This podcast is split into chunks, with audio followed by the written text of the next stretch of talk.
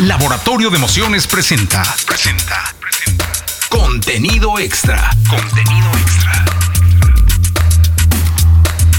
Amigos de Contenido Extra, que, que Qué bueno que siguen con nosotros, que siguen conectados a este podcast que hicimos con la firme intención de presentar a todos ustedes a los protagonistas de la música. De la música en México, de la música en Latinoamérica, de la música en español en algunos casos, en algunos otros casos español, inglés, ruso, chino y demás. El caso era eh, presentar a todos ustedes quien está detrás de los que ven en un escenario o ven de pronto en un video o ven de pronto en un estudio. Y creo que hemos tenido la firme convicción de no parar porque han surgido y surgido y surgido personajes y personajes y personajes todos muy interesantes. Yo aprendo mucho de ellos y yo espero que ustedes también y que puedan retroalimentar porque he visto que dejan muchos comentarios, eh, en el, sobre todo en el canal en, YouTube, dejan muchos comentarios. Eh, se los hacemos llegar a los personajes para que después ellos mismos, si tienen la oportunidad, contesten en los comentarios abajo del, video que está en mención. Bueno, y hoy me acompaña, la verdad es que es, manager, es eh, un creador de artistas, creador de música de hace un buen rato. La última vez que lo vi en acción fue en el Festival de Viña del Mar en un pasillo. Este, iba yo saliendo de un camerino y él iba pasando con su artista, eh, que era además la estrella de la noche, eh, corriendo rumbo a, no sé si a un sed o a algún lado a donde iba, pero la verdad es que ahí lo saludé así muy rápido, pero el tenerlo acá me da mucho gusto porque es alguien con quien se puede conversar y se va a conversar muy a gusto. Wax está con nosotros. ¿Cómo estás, Wax? Estoy muy bien, muchas gracias Jesse por la invitación. Estoy muy feliz de estar en el, en el podcast, ya, ya me he aventado ahí un par de capítulos y está, está muy, muy padre. No, pues para mí es, es, un placer tenerte. eres de las personas que cuando hice el podcast dije, tiene que estar. O sea, porque cuando lo pensé eh, junto con la gente, que el equipo de trabajo que lo hacemos, hicimos una lista. Eh, dijimos, vamos a hacer 12, vamos a hacer 12. Y tú estabas en esa lista. Lo que pasa es que al final se fueron surgiendo y surgiendo y surgiendo y ahora eh, estás en la tercera, tercera parte de, los 12. Pero aquí estás y me da mucho gusto. ¿Quién es Wax? Platícale a la gente de contenido extra. ¿Quién es Wax? Pues eh, yo empecé cuando tenía 14, 15 años a trabajar en la música. Eh, realmente empecé como fan de la música, empecé queriendo ayudar a los proyectos que me gustaban. Eh, me, parece que había muchos proyectos, bueno, me parecía en ese momento que había muchos proyectos que, que valían mucho la pena y que no tenían el espacio eh, necesario para, para salir. Entonces, ahí fue cuando, cuando a los 16 años más o menos eh, empecé a planear, empecé como a, a, a, idear mil cosas, empecé a trabajar con una banda de Querétaro que se llamaba Pilot Coltrane eh, obviamente no tenía ni idea de lo que estaba haciendo. Eh, ahí empezaba a conseguirles conciertos en, estacionamientos, en autolavados, en así, pero literalmente el autolavado lo cerraban de noche y hacían como el concierto eh, medio clandestino y ahí les conseguía cosas. Y hubo un momento en el que ellos se esfuerzan mucho, e invierten todo su capital en ese momento eh, para grabar un disco y cuando lo lanzan yo empiezo a buscar medios de comunicación para, para darle salida a este proyecto y los medios de comunicación me cerraban las puertas. Entonces ahí es cuando, cuando yo ya tenía 18 años más o menos y junto con un amigo que, que se llama Riden, que ahorita es ingeniero de, de, sonido, decidimos crear un medio de comunicación que me parece que fue de los primeros medios de comunicación digitales en México que se llamaba Tortilla. Eh, con este medio conocí a muchísimas más personas, me fui de, me, iba a las conferencias de prensa, pero literalmente no me acreditaban en las conferencias y me aventaba y me y decía es que vengo con él y conozco a tal y obviamente era mentira, no conocía absolutamente a nadie, pero siempre lograba colarme a, las conferencias, me metía como, como pues con los artistas, me, hablaba con los managers, hablaba con ellos y de una u otra manera empecé a conocer a, gente de San Pascualito Rey, a Daniel Gutiérrez de la Gusana Ciega, a Andrés Sánchez, de, que en ese momento estaba en Vive Latino, y, ahí se me fueron abriendo muchas, muchas puertas. Y justamente en uno de los conciertos que, fui a, a, reseñar de Tortilla, que fue el de San Pascualito Rey en el Pasagüero, les abrió enjambre. Entonces cuando los veo, me explota la cabeza por completo porque en ese momento no había una banda que me hablara a mí. Yo tenía 18 años y yo sentía que las, que las bandas que estaban en ese momento en la actualidad en México no me, no me generaban nada a mí como, como fan de la música. Entonces, Enjambre me voló la cabeza por completo y les escribí sin ninguna intención de trabajar con ellos. Simplemente, bueno, no les escribí, terminaron de tocar, se bajó y me puse a platicar con Julián, el tecladista, y de ahí ya les escribí, mantuvimos eh, comunicación a través de Messenger y de MySpace. Y cuando me dijeron vamos a ir a México otra vez, eh, les, les organicé una gira de medios los llevé a diferentes medios de comunicación, a Telehit, a los periódicos, a les, hice toda una gira de medios y de ahí empezaron, ellos me empezaron a invitar a, formar parte del equipo que en ese momento tenían, me empecé a ir de gira con ellos, empecé a entender mucho más cómo, cómo funcionaba la industria de la música, eh, aprendí pues a, base de, golpes todas las cosas que se tienen que aprender. Y a través de ellos conozco a Carla Morrison, y porque se fueron de gira con, la banda que tenía Carla en ese momento, que era Babaluca, se fueron de gira en Hambre, Babasónicos y Babaluca por Estados Unidos, y se hicieron muy amigos de Carla, y Carla les escribe en el MySpace, eh, yo contesto el MySpace de Enjambre, y empiezo a, platicar con ella, le empiezo a decir que, pues, que se venga para acá, para México, que se aviente como solista, que, se arriesgue y empezamos a platicar, le empecé a ayudar con, Tortilla, que en ese momento teníamos una estación de radio por internet, yo tenía un programa de, música latinoamericana y empecé a programar a Carla, de ahí conozco, eh, ya conocí a Herminio Gutiérrez, que, en ese momento estaba siendo el supervisor musical de Soy tu fan, y le mandé la, música de, Carla, y pues ya ahí se quedó Carla en, en Soy tu fan, y ya lo demás es historia. Y ya, de ahí empecé a, trabajar, empecé a desarrollar más talentos. Eh, pues ya llevamos, este año cumplimos 15 años con los manejadores, que es la agencia de, management que, tengo y pues estamos muy felices con todo lo que se ha logrado. Oye, me, hay que ser atrevido entonces para eh, ir eh, escalando peldaños, ¿no?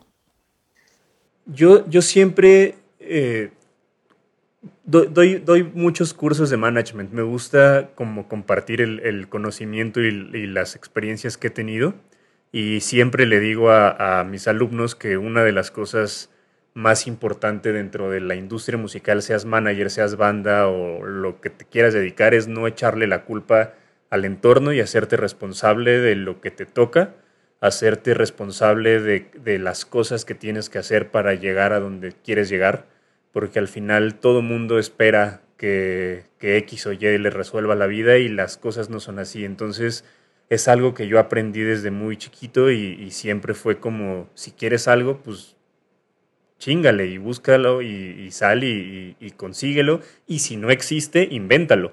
Y así fue como hice Tortilla y como hice Discos Valiente y como surge el Festival Catrina y como han surgido muchas de las cosas que, que luego me ando inventando ahí por ahí. Oye, ¿nunca quisiste ser artista? O sea, ¿nunca quisiste estar en un escenario? En la adolescencia quería tocar el bajo. Siempre, siempre quise tener una banda y, nos inventábamos bandas imaginarias. Eh, eh, Daniel, Daniel, que es personal manager de Mon. O sea, como, como mi grupito de amigos nos inventábamos bandas y me compraba mi bajo y decíamos, vamos a hacerla. Pero al final me di cuenta que, sobre todo, yo creo que después de trabajar con Carla, me di cuenta que lo que había pasado con Enjambre y lo que había pasado con Carla no era un, golpe de suerte y que realmente sí tenía idea de qué era lo que estaba haciendo, de, de o sea, me sentí como de, ay, güey, pues no, no, estoy tan perdido. O sea, sí, sí tengo eh, noción de planes de marketing, sí sé cómo desarrollar, sí sé qué es lo que se tiene que hacer para, para llegar.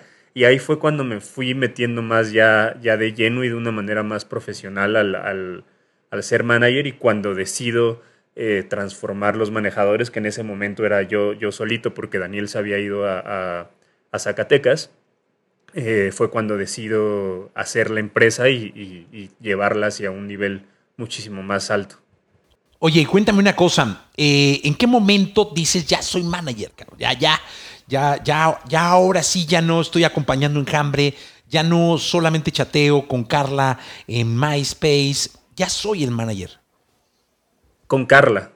Cuando pasa lo, de Carla que de repente empieza a, explotar el proyecto, era muy chistoso porque, de hecho, yo me dejé el bigote porque la gente no me no creía en mí. O sea, era un escuincle que de repente les decía que era manager de, Carla o de Enjambre y, me, y se burlaban. O sea, era así como de este güey quién es y tiene 22 años, 23 años y ya está haciendo, me está diciendo que es manager de Carla.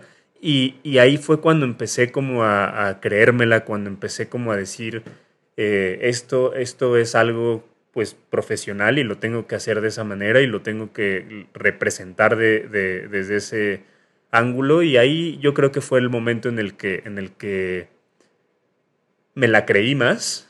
Pero, pero fíjate que que yo nunca me he identificado con la palabra manager. Nunca me he identificado con, con este personaje que, se vende como manager, como, como los managers que veo que los respeto y a muchos de ellos los admiro muchísimo. Pero yo siento que, el personaje o la manera, mi manera de trabajar va más allá del, del, del manager típico. O sea, creo que, me meto mucho más en, más cosas, me meto mucho en la parte artística. Eh, voy más allá de, lo que un manager o de lo que he visto que los managers hacen y, obviamente eso eh, pues es un arma de doble filo porque pues a veces, a veces las locuras de los artistas van muy lejos y, ahí voy acompañándolos. Y, y no sé, me hace sentir como, como muy bien, porque siento que, incluso la industria musical en los últimos años ha cambiado muchísimo y, necesitamos entender que, los modelos eh, pues, pues de la vieja escuela ya se están tumbando, ya las, las, viejas, las, las estructuras que conocíamos poco a poco se están cayendo y tenemos que reconstruir, tenemos que ver cuáles fueron los aciertos, cuáles fueron los errores y y construir una industria musical muchísimo más, más sana. Oye, eh, Wax, eh, un artista se enamora de su obra, es decir, el artista se enamora de la canción, del disco, del video, del concierto, o sea, de la gira, eh, el pintor del cuadro, el actor de la obra, del personaje, el director de la película, del manejo de los artistas un manejador, un manager o, un personaje como este que describes que va más allá del manager, se enamora del artista, no la persona, de lo que en obra significa el artista? Sí, claro. Yo, yo siento que una de las cosas que, que luego me han criticado personajes de la industria que me dicen como no fanees, no, no estés de fan, o sea, ese tipo de cosas, me parecen muy tristes porque yo creo que al final el ser fan es lo que nos mantiene como con esa pasión del, proyecto, como con ganas de, verlo. Y por ejemplo, yo cuando, cuando empiezo a trabajar con un artista, nunca he trabajado con un artista del que no soy fan. Siempre, siempre tengo esa pasión por ellos que, al final, desde que los escucho la primera vez, me imagino todo lo que podría pasar. O sea, eh, hoy, hoy, hoy tuve tres juntas, por ejemplo, y cuando platicaba con, los artistas era como, como, a ver, me estoy imaginando tu proyecto y con artistas nuevos, ¿eh? así juntas de artistas nuevos, nuevos, nuevos, nuevos, nuevos, y escuchando la música, entendiendo hacia, hacia dónde van, platicando con ellos, entendiendo sus sueños, al final la responsabilidad que tengo yo como representante de, de ellos, me están poniendo sus sueños en las manos y es como, como ayúdame a cumplirlos. Entonces, el visualizar eso, visualizar al artista como, como que ahorita tiene 100 fans a lo mejor y, pensar que vamos a llegar a ser un lunario y luego un Plaza Condesa y luego un Metropolitan y un Auditorio Nacional, una gira como las que nos aventamos con Mon, es algo que me apasiona demasiado y que, que se me hace bien padre no perder eso, se me hace bien, bien, bien padre como, como como realmente ser fan de mis artistas, realmente escucharlos, realmente entender hacia dónde van, por qué están haciendo esa música, qué es lo que está pasando, porque eso también a mí me permite crearles un plan de desarrollo a la medida y un plan pensado específicamente para ellos y no nada más el plan replicado de uno, de un artista tras otro, tras otro, tras otro, que eso también es muy respetable, pero no es la manera en la que a mí me gusta trabajar. Estás tocando una palabra clave para, para los artistas que además ha migrado, porque eh, en alguna época, me acuerdo, eh, eran osos de peluche, cartas y cartas y cartas y cartas, luego eh, fax, que no paraban los rollos de fax, de parar, de parar, y hoy son tweets, hoy, hoy son Instagrams, hoy son comentarios en TikTok. ¿Qué tan importante es el fan? Para, para, la explosión de un artista o para la vida. Es de lo un más artista? importante. No hay nada más importante que el fan. O sea, para el desarrollo del artista, lo más, más importante. Y yo creo que, que esta pandemia me ha, me ha, hecho reconectarme con, con ese wax de, de, hace 15 años que empezó Manejadores.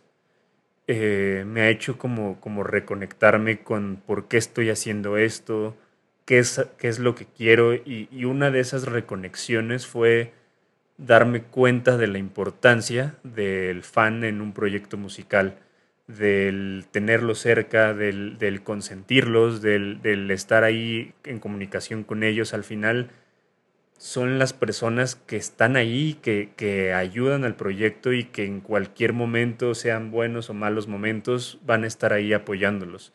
Y yo creo que eso es lo que, lo que, sobre todo en esta última época de la industria musical, siento yo que se ha olvidado un poco y, y se le da más importancia al número de streamings, al número de followers, al número de likes, que no precisamente quiere decir que es lo mismo que el número de fans. Yo siempre les digo eso, no es lo mismo el número de escuchas que tienes en Spotify que el número de personas que te siguen en Spotify. Entonces, yo creo que eso es lo que, lo que luego a los artistas se les olvida y lo que tenemos que, que empezar a, a, trabajar como, como industria, el, el, el hacer que el, que el artista se se posicione, se consolide y tenga un fanbase sólido que lo mantenga durante, durante muchos años, porque si no lo haces de esa manera en el momento en el que se pasa la moda, como todos los proyectos que están hasta arriba de repente tienen un bajón, y si tú no hiciste un, una base de fans eh, sólida, se desmorona el proyecto y no hay, no hay nadie que lo sostenga. Eh, mencionaste algo importantísimo, los streams y los views. Pareciera que hoy eh, si no tienes eh, un determinado número de streams en concreto en Spotify o un determinado número de views en YouTube o si no tienes un determinado número o estás certificado en Instagram o en TikTok, no existes como artista. ¿Qué, qué tan dura o cierta es esa realidad? Es, es completamente cierta, pero, pero yo siento que, que que depende también mucho del artista. O sea, al final, yo como manager, por ejemplo, cuando platico con artistas, porque tengo artistas que, que son nuevos y que tienen millones de, O sea, por ejemplo, Lua, que es un artista de Mérida, un solista nuevo que está ahí, tiene millones de seguidores en, Twitter, en TikTok, tiene miles y miles de seguidores, o sea, tiene ya casi medio millón de seguidores en Instagram, y al final es un artista nuevo. Entonces, a mí me toca eh, hablarle con la realidad, hablarle de que sí es muy importante, claro que es sumamente importante los números, claro que son sumamente importantes los streamings del día de hoy, pero no lo es todo. Entonces me toca hablar con él como de, a ver, eh, tenemos que trabajar esto, tenemos que desarrollar esto, no, no, no porque tengas más de un millón de seguidores en, en TikTok quiere decir que ya la hiciste. O sea, hay muchos artistas que tienen millones y millones de streamings y de TikToks y cuando los sacas a un concierto no te venden ni mil boletos y hay muchos y los conocemos perfectamente. Entonces, eh, yo creo que es justamente eso, tener, tener muy claro para qué sirven los streamings y utilizarlos para lo que sirven, pero entender que no lo es todo y entender que, que, la, solidificación de los proyectos es sumamente importante y consolidarlos de una manera eh, contundente, como, como te venía diciendo. Oye, ¿y qué lo es todo para un artista hoy en día? Pues yo creo que lo más importante para un artista hoy en día es que sean felices. Yo siempre les digo eso. O sea, olvídate de, de todo, ten claro hacia dónde quieres ir y, y, y, deja que las cosas te lleven. O sea, me parece que es muy frustrante también la, la manera en la que las redes sociales y, y, esta manera como de los influencers de estar todo el tiempo eh, en redes sociales demostrando éxito y demostrando cuántos views tienes y todo, me parece que es algo muy desgastante mentalmente. Y, yo siempre procuro como decirles como, a ver, lo importante es que de verdad estés haciendo las cosas que te gusten, eh, ve hacia dónde vamos, vamos, vamos poco a poco, pero, pero de una manera contundente. Yo, yo soy más de la idea de, de ir por un camino a lo mejor más lento, pero más sólido, dando pasos más firmes que vayan eh, eh, consolidando la carrera del proyecto, a hacer algo que te hypee y te lleve a los cuernos de la luna, porque luego la caída de eso también está, está bastante, bastante dura. Y, al final, también para, para los, los, jóvenes que nos estén escuchando, es bien importante que entiendan que no todo es, es miel, no todo es son buenas cosas. O sea, al final tú, eres, tú es lo que ves en redes sociales, tú ves que al artista le va increíble y demás, pero para llegar a eso hay mucho sacrificio, mucho trabajo, mucha disciplina, mucho enfoque, muchos fracasos. O sea, yo creo que hay más fracasos que, éxitos y son de las cosas que más se aprenden y, también creo que está padre eh, hablar de eso. Creo que también está padre hablar de las caídas, eh, de las cosas que, que suceden eh, desde, ese, desde ese ángulo porque, porque te da una perspectiva más real de, de, los proyectos y no te frustra tanto. Yo siento que, que hay muchos proyectos nuevos demasiado frustrados, o sea, yo platico con ellos, intento darles asesorías, intento acercarme a ellos y, y cuando platicas con ellos hay una frustración tremenda porque creen que no valen porque no tienen millones de streamings o porque no están tocando en festivales o porque no tienen un manager y es como de, güey, o sea, aguántate, esto, esto requiere paciencia, esto es paso a paso, esto es una, una carrera de resistencia, de disciplina y de, ir poco a poco. Entonces, yo creo que, que sí hace falta como, como, como hablarle con realidad a, a, a, los, a los jóvenes que se quieren dedicar tanto a la industria musical como a, como a la música. Oye, Wax, dime una cosa. Eh, hay palabras claves aquí en esta charla. Pasión, fan, amor por los proyectos. ¿Y qué pasa cuando el proyecto hay que dejarlo? Hay que dejarlo porque, porque hay que dejarlo, porque así es la vida, ¿no? Y, al proyecto le metiste muchas cosas, mucho de ti está ahí, como si fueras un integrante más de, del grupo o fueras otro, hubiera sido un dueto, y de pronto hay que dejarlo. Hay que dejarlo porque hay que dejarlo. ¿Qué se siente, cabrón? Se siente de la chingada, en realidad porque yo siento que el ser manager es un trabajo muy bonito, soy muy afortunado de, estar en donde estoy, pero también es un trabajo muy ingrato, porque al final le metes tú también tus sueños, le metes tus ganas, tu pasión, tu amor al proyecto y, pues no está en tus manos el que el proyecto se quede, o sea, entonces es algo, algo muy difícil, eh, cuesta mucho trabajo, obviamente con la experiencia vas vas viendo desde la parte de negocio cómo protegerte, cómo, poner ciertas cláusulas en los contratos que te, que te cubran para, para, pues de cierta manera que tu trabajo se vea, se vea protegido y, beneficiado y en la parte pues más humana entenderlo. O sea, yo, yo soy un, manager que, a veces me tachan de, de güey porque, porque libero muy fácilmente a los proyectos, pero yo siento que tiene que ser así.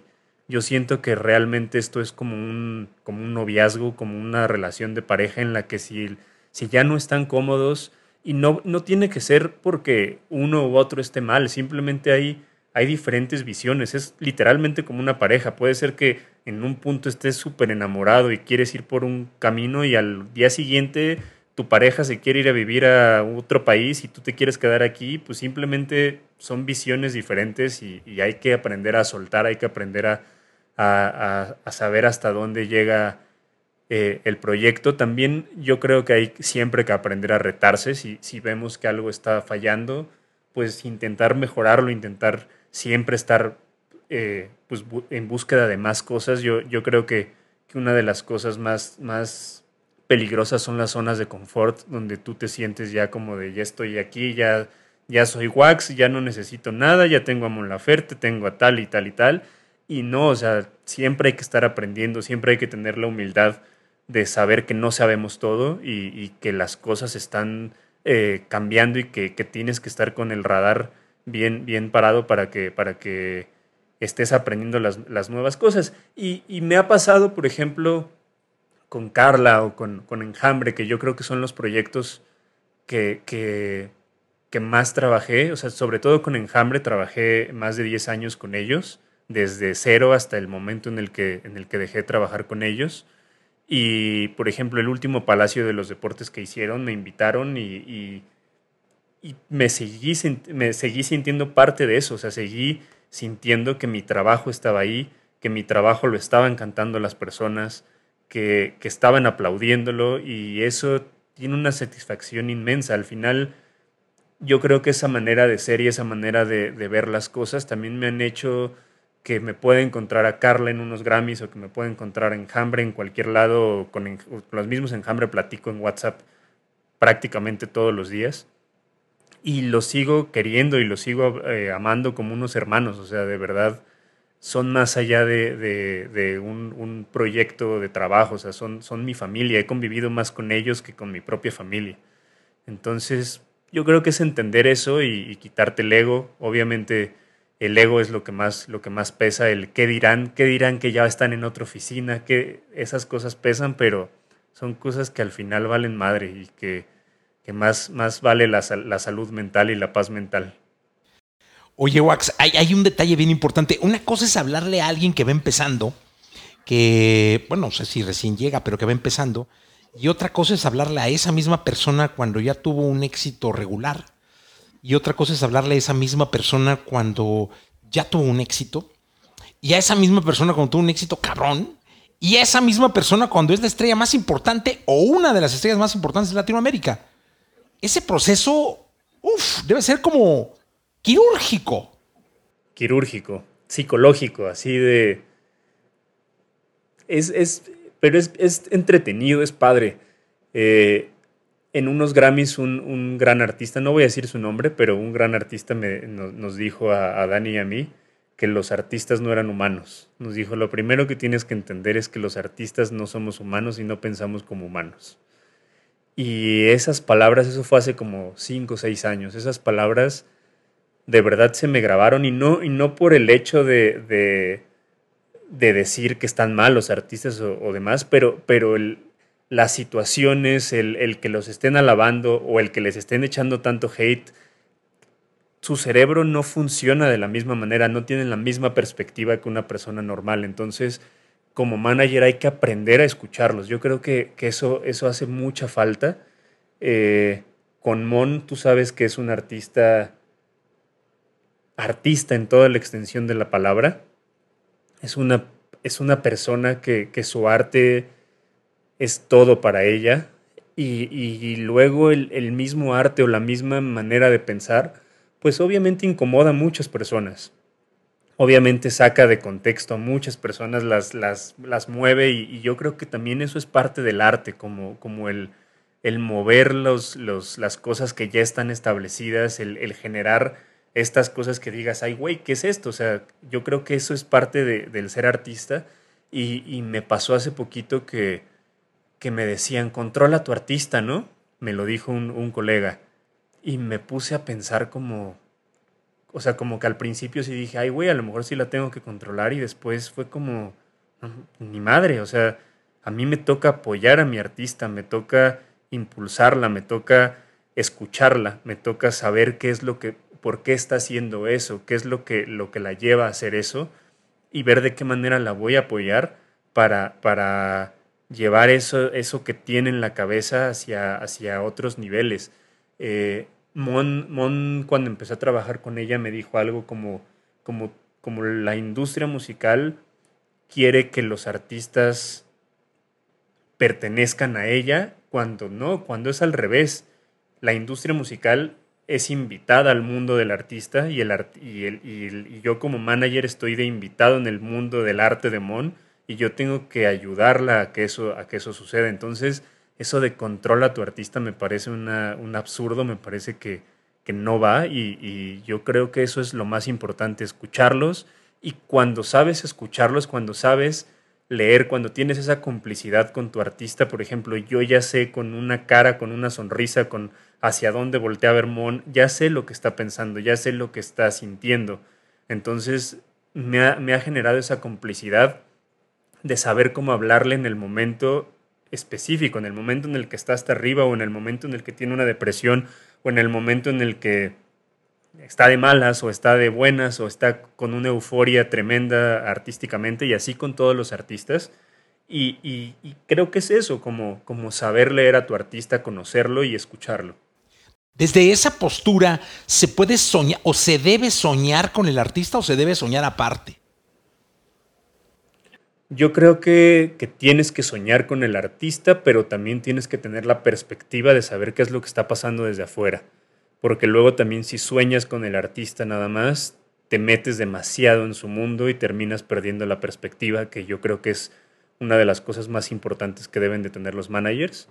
Esa perspectiva de saber leer también lo que está pasando hacia afuera, de saber entender lo que los fans del artista están esperando, lo que, lo que el público está sintiendo, lo que cuando, o sea, sale una canción y yo como manager tengo que tener la sensibilidad de saber qué es lo que está pasando, cómo, cómo reacciona su público, eh, cómo, cómo, cómo, van pasando esas cosas y, esa perspectiva de, de, pues de verlo desde una manera más fría, desde un ángulo como más objetivo, me permite llegar con ella o con él o con la banda y decirles, pues está pasando esto, tenemos que, virarle para acá o tenemos que cambiar el plan o estamos muy bien con lo que estamos haciendo. Eh, yo siento que, la industria musical es algo vivo, estamos trabajando con, algo que está vivo y que, sí está bien tener planes, pero sí tienes que tener una pizquita ahí de improvisación y de saber cómo,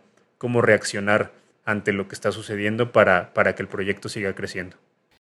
Eh, eh, vivimos, nos dedicamos, yo, siempre digo que nos dedicamos a las emociones, los que nos dedicamos al entretenimiento, somos seres emocionales, unos más que otros, pero tenemos que generarlas para que el público se enganche.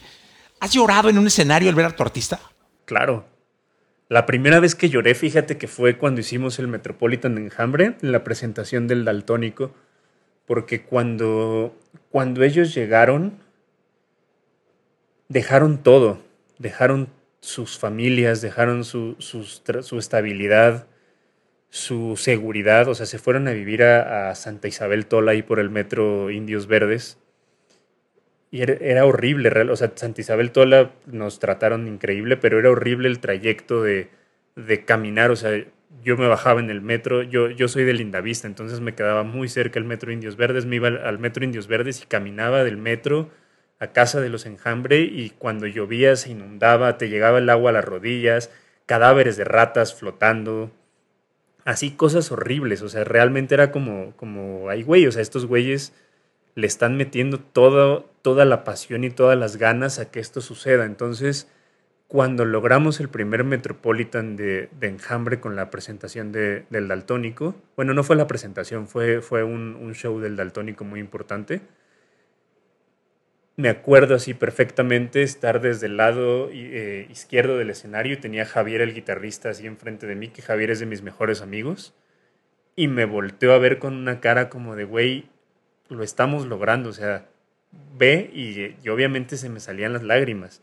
Y, así me ha pasado muchas veces con Mon en el Zócalo, con Mon, o sea, ver, por ejemplo, crecer con artistas, o sea, a mí me tocó crecer con, con, siendo muy fan de la música argentina, por ejemplo, eh, y veía conciertos en el Luna Park, así en DVD, y el Luna Park era como, wow, el Luna Park.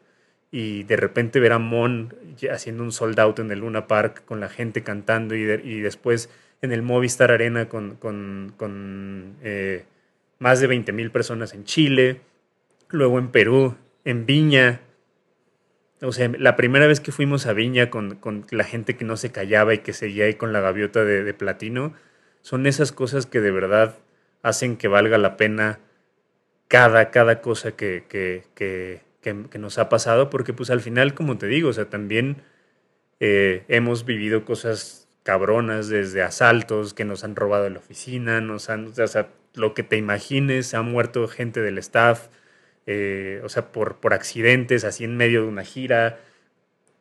O sea, no accidentes nuestros, sino estábamos en, un show y nos hablan así de eh, tal persona tuvo un accidente y murió. O sea, hemos vivido cosas muy, muy fuertes y, también yo creo que eso nos, nos mantiene unidos. Al final, la gente que trabaja en manejadores, desde Darío, que ya no está, ya no está trabajando con nosotros, pero, pero Vainilla, Beto, Aarón, eh, Mariana, eh, Sofía, todas las personas que, están, están con nosotros, de verdad, eh, se han vuelto como una familia, como somos como una tripulación.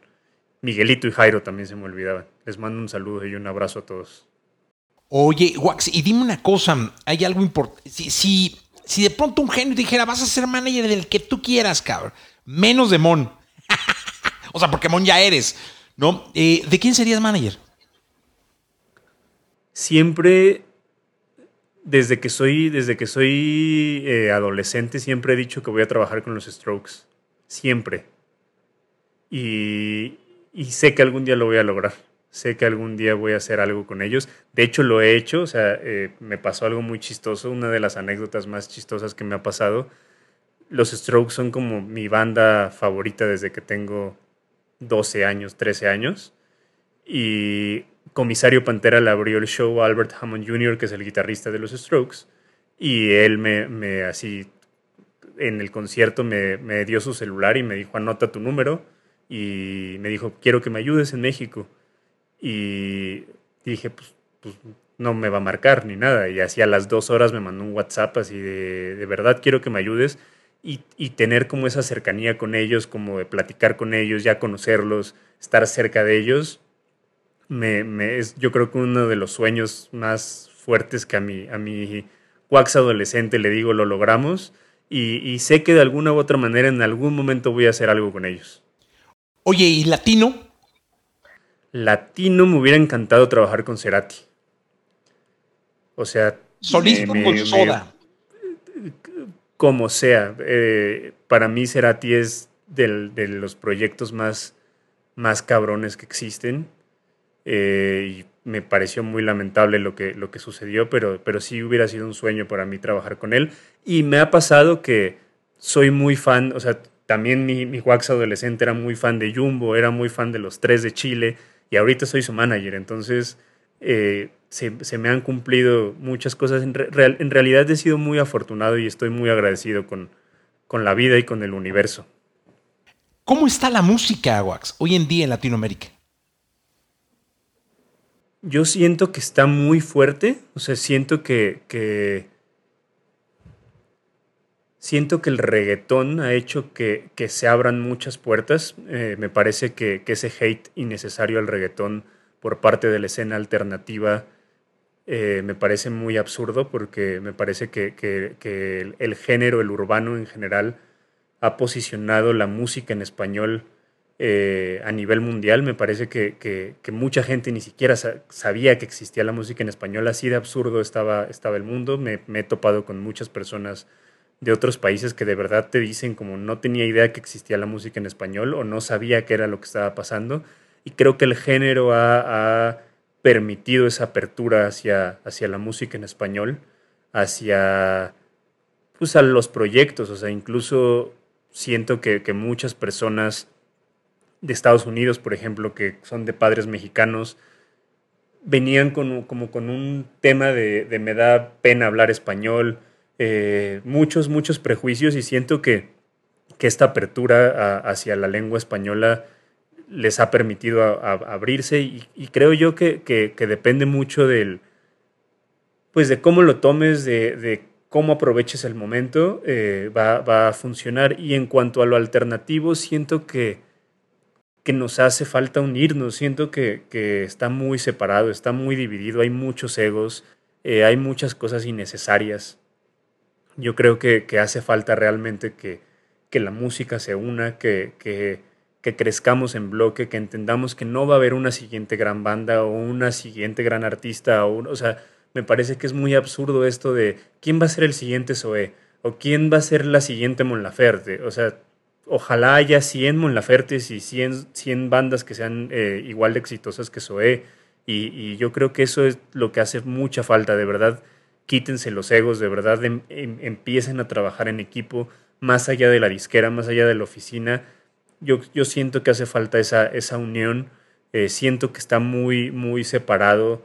Eh, creo que, justamente ese tema de los views, de los likes, de, todo, ha transformado la industria musical en una competencia innecesaria y, y de verdad los invito a que se unan, a que, a que de verdad trabajen en bloque y que, en serio hagan las cosas eh, en comunidad. Oye, ¿de qué sirve estar en una disquera? Pues sirve dependiendo de cómo lo tomes y dependiendo del momento en el que, en el que lo hagas. Eh, me parece que es muy, muy funcional cuando lo haces en el momento justo, en el momento en el que lo tienes que hacer, en el momento en el que tu proyecto como independiente ya llegó a un tope y necesitas eh, cierta estructura, necesitas cierto músculo, porque la realidad es que lo tienen y lo hacen muy bien. Yo, yo, ese tema de los tabús de, la, de las disqueras eh, no estoy de acuerdo. Creo que, que, que esa, ese, ese lema de las disqueras te chingan, pues la verdad es que si te chingan es por güey, que no leíste bien el contrato. Y, y, depende mucho, o sea, no es ni blanco ni negro, hay infinidad de grises y depende mucho de cómo te acerques, de qué es lo que firmes, de qué es el modelo en el que, en el que estás, en el que estás eh, firmando y sobre todo tener claro qué es lo que quieres para con tu proyecto. Eh, luego hay, hay proyectos de, de jazz o de progresivo o de rock súper pesado que dicen, ah, es que yo estuve en una disquera y no me funcionó. Pues entonces yo creo que desde el género, desde, desde hacia dónde querías llegar, desde las metas que tenías, tenías que plantearte si realmente te convenía estar en una disquera, si realmente valía la pena estar en una disquera, porque al final estar en una disquera no es tan difícil. Tú llegas a la IR, tú llegas a la persona que, que está encargada, lo convences con un buen speech, con una buena música y te van a firmar, pero de eso a que te sirva es muy diferente. Entonces yo siempre le digo a los proyectos, tienes que entender en el momento en el que vas a firmar y tienes que entender si realmente te sirve estar en una disquera o si realmente tu, tu naturaleza es, es, ser independiente o estar con una agregadora o estar con una disquera más pequeña quizás. Entonces yo creo que es dependiendo del proyecto y dependiendo de, de lo que estés buscando. Oye, ¿qué es una agregadora? Pues son estas, estas eh, empresas que están haciendo, eh, que agregan literalmente tu música a las plataformas, que no se meten, es como, como la nueva, la nueva, el nuevo modelo de distribución de la música. Ellos les das tu música, la suben a plataformas, cuando tú les entregas un buen, un buen plan de trabajo, hacen el pitch a las plataformas, Spotify, Apple Music, Amazon Music, etcétera, etcétera, Deezer, a Claro Música, etcétera, y, y, hacen, hacen el trabajo, pero, pero al final siento que regresamos a lo mismo, que es el mal de echarle la culpa al entorno. Y al final es como, ah, es que mi, agregadora no me está funcionando. Sí, güey, ¿qué estás haciendo tú para que te funcione? ¿Cuántas horas le metes a tu proyecto? ¿Cuántas horas le metes a, generar contenido? ¿Cuántas horas le metes a ensayar? ¿Cuántas horas le metes a componer? Yo, yo siento que, que, que siempre es, es, e, echarle la culpa al entorno y no es por ahí. Eh, si te firma una disquera, es, ah, es que la disquera no hace nada por mí. Pues que tú tienes que hacerlo. Tú tienes que trabajar, tú tienes que entregarle a la disquera tu plan, tú tienes que decirle qué es lo que quieres hacer. No pasa ya como en los noventas que la disquera te firmaba y te explotabas y te volvías el fenómeno de Latinoamérica. Ya no pasan esas cosas. Ya depende mucho del trabajo que, estés haciendo. Oye, ¿y cómo van a quedar los conciertos, los festivales? Eh, sí, sí cree Wax que noviembre, septiembre, octubre, noviembre, el año que entra, ya todo va a ser igual eh, al 2019, 2018, o tiene que haber alguna transformación para que se combine un poco esta experiencia digital que hemos vivido a lo largo de estos casi 12 meses? Yo estoy seguro que ya hubo un cambio. Yo creo que ya mentalmente, económicamente, en la manera en la que, en la que percibimos y en la que actuamos, ya ha habido un cambio. Y me parece que si no se han dado cuenta de ese cambio o que si no han visto lo que está pasando, algo están haciendo mal porque realmente todo ya cambió. O sea, el mundo ya no es, ya no es igual. Eh, y, yo siento que va a tardar en, en, en volver a, al menos a algo similar a lo que conocíamos yo creo que es, es algo un tanto ilógico creer que van a vacunar a tantas personas en un año eh, y, que no tiene que ver con el gobierno y que no tiene que ver con una persona y que no tiene que ver con nadie. Eh, yo creo que es un tema humano, es un tema de, logística, o sea, somos demasiados y somos un desmadre, entonces eh, va a ser difícil vacunar a todas las personas. Y yo, yo sinceramente siento que en el tema conciertos y temas festivales, la neta yo creo que va, vamos a, volver un poco a como los conocíamos hasta el 2022.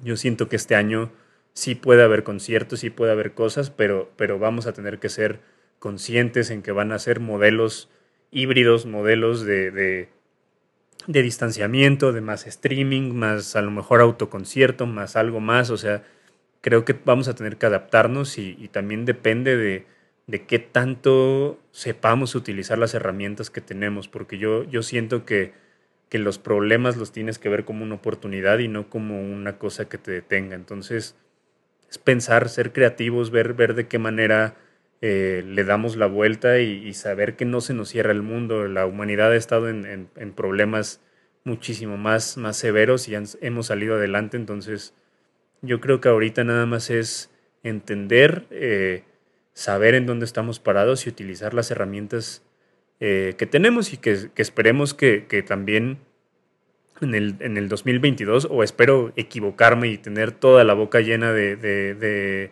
equivocaciones y errores y, y que los conciertos vuelvan antes, eh, pues, pues ayudarlos, apoyar a los venues, a los venues que están haciendo el esfuerzo para, para salir adelante, a los conciertos, si ven, si ven que hay un concierto ahí, apóyenlo porque de verdad hay muchas, muchas personas que dependen de, esta industria y que, que, sí está muy, muy dañada. Oye, Wax, eh, recomiéndanos un, un, libro, recomiéndanos una película o documental y un disco. A ver, libro, eh, fíjate que el otro día estuve, estuve leyendo el, libro de Creativo de Roberto Martínez, me parece que se llama, que, hace un podcast que también se llama Creativo, y compré su libro y está bien padre. Eh, se los recomiendo muchísimo. Eh, un documental. O película. muchos documentales te, voy, a, te voy a, recomendar, o sea, voy a recomendar una cosa muy extraña, pero el Last Dance de Michael Jordan me parece que es, yo soy muy fan del básquet y, y cuando vi el documental, no quiero sonar ególatra, no quiero sonar como de que me creo un chingo, pero de verdad me identifiqué mucho con la mentalidad de Michael, como, como de exigir mucho, de, de o sea, soy muy exigente, pero soy el triple de exigente conmigo mismo, de tener claro hacia dónde vamos, de, de, saber cómo dirigir a tu equipo, cómo, cómo ir hacia, hacia, o sea, tener claras las, las metas que, que, tienes. Y cuando, cuando ves ese documental entiendes el por qué, por qué hacía esas cosas Jordan, entiendes por qué es el jugador más, más eh, importante de la historia de la NBA y, cuando, cuando transportas eso hacia, hacia tu día a día y como que empiezas como a tener esa mentalidad, en verdad cambian muchas cosas porque, porque de verdad la disciplina es muy importante en, esta industria de la música. Al final no tienes un jefe, al final al tener tu banda, al tener tu, agencia de management, o sea, yo no tengo un jefe que me esté diciendo, párate, eh, despiértate esta hora, tienes que entregar, tengo que tener la disciplina de decir, a ver, yo, yo me tengo que despertar a cierta hora, tengo que estar pendiente, tengo que estar en las juntas, tengo que estar contestando los correos, tengo que estar eh, revisando que todo esté sucediendo, porque si yo no entrego eso, ¿cómo le puedo exigir a mi equipo de trabajo, cómo le puedo exigir a mis artistas que den lo mismo que no doy yo? Entonces ese documental se los recomiendo muchísimo.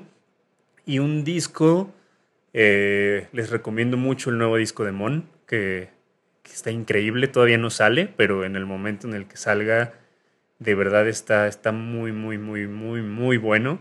Me sorprendió, yo lo acabo de escuchar hace unas semanas ya terminado y me sorprendió gratamente. Y les recomiendo mucho que, escuchen bandas nuevas, hay bandas bien padres, está, hay un dinosaurio, está Bruces, está Ivana, está eh, Leon Leiden, está Lua, está Marco Mares, eh, Lazo, hay muchos, muchos artistas nuevos que están, que están emergiendo y que están bien interesantes. Hay una movida bien padre eh, que está, está pasando, sobre todo de cantautores. Está Fran, que está increíble. Eh, hay muchos, muchos músicos bien interesantes y, yo creo que, que, también es parte de la responsabilidad del público el que estos proyectos se desarrollen, porque siempre es como solo lo que ya está consolidado y, y no se dan cuenta que hay una camada de artistas bien importantes que hay que apoyar, que hay que impulsar y que hay que escuchar sobre todo. Para finalizar, Wax, ¿qué tres cosas no debe hacer alguien que quiere empezar una carrera en la música?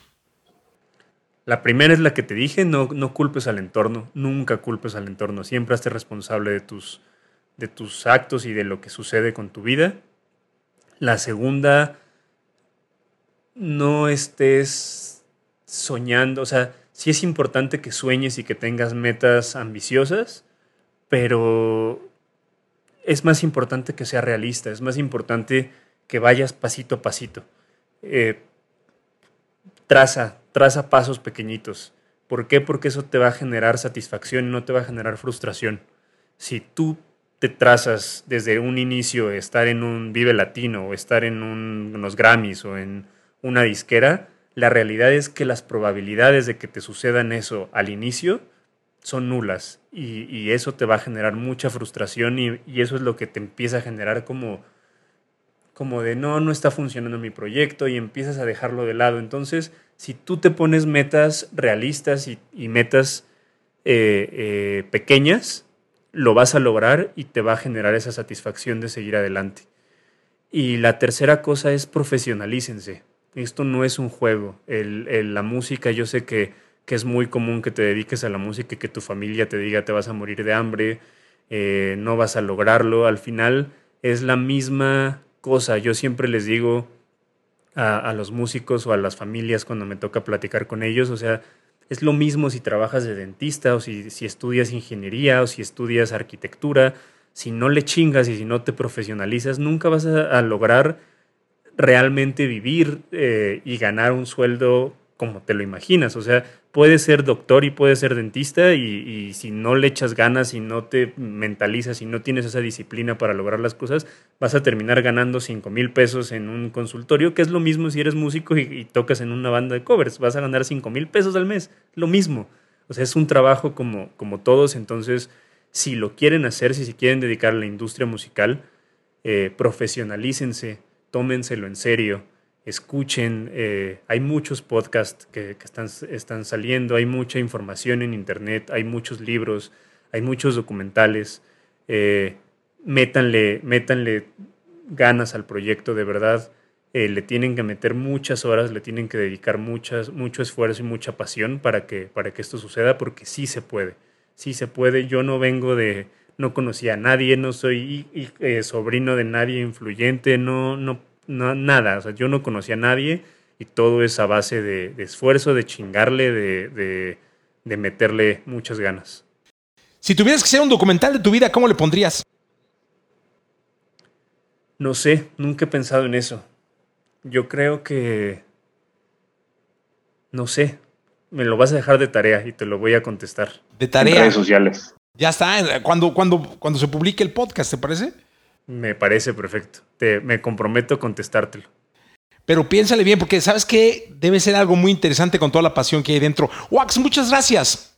Gracias a ti. Quiero, quiero eh, decir una última cosa. Eh, tengo un podcast que se llama Haciendo Industria, que justamente lo hago para, para es un poco como, como, como este, que, creo que deberías de estar ahora tú en nuestro podcast, Jesse, y, y, platicar de, de, lo que está pasando. Eh, y escúchenlo, se llama Haciendo Industria, está en todas las plataformas. Eh, hagamos industria, apoyémonos entre todos, denle valor al contenido, denle valor a lo que están haciendo los artistas y de verdad, de verdad, de verdad, eh, apoyen, apoyen porque, porque vienen tiempos difíciles.